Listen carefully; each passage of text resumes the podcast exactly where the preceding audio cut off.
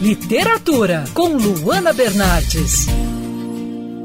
A editora Rocco lançou recentemente o livro Presença de Antígona, da Ellen Morales, que destaca as histórias de mulheres da mitologia, fazendo um paralelo com ativistas como Malala, Greta Thunberg e Beyoncé. Para falar sobre esse trabalho, hoje nós conversamos com a gerente editorial da Rocco, Ana Lima.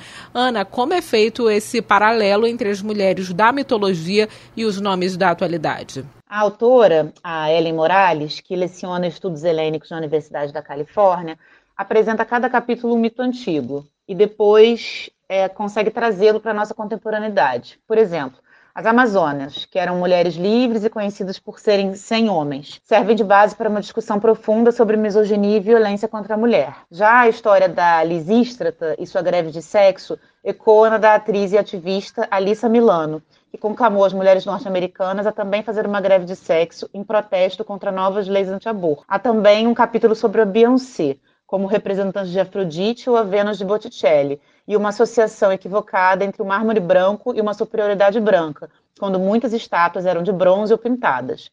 Não vemos tantas estátuas escuras de bronze, pois o material era reaproveitado, diferentemente do mármore mais usado na época para réplicas. Podemos fazer uma conexão entre os problemas que as mulheres enfrentam atualmente e a cultura do mundo antigo? Com certeza, o intuito do livro é justamente essa conexão.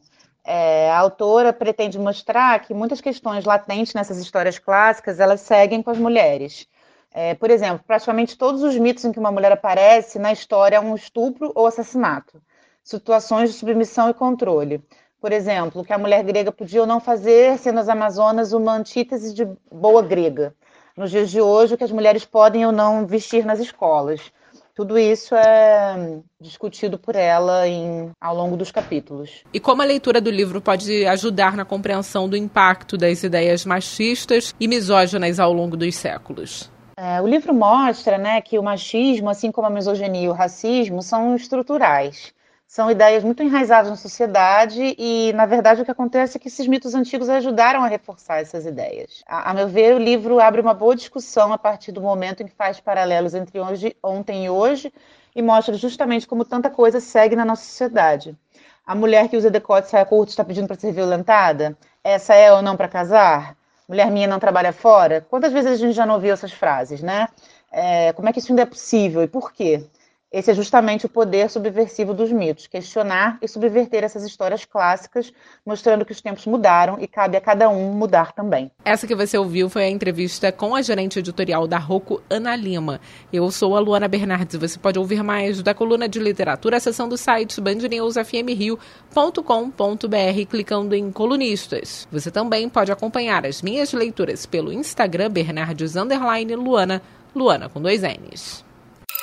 Quer ouvir essa coluna novamente? É só procurar nas plataformas de streaming de áudio. Conheça mais dos podcasts da Band News FM Rio.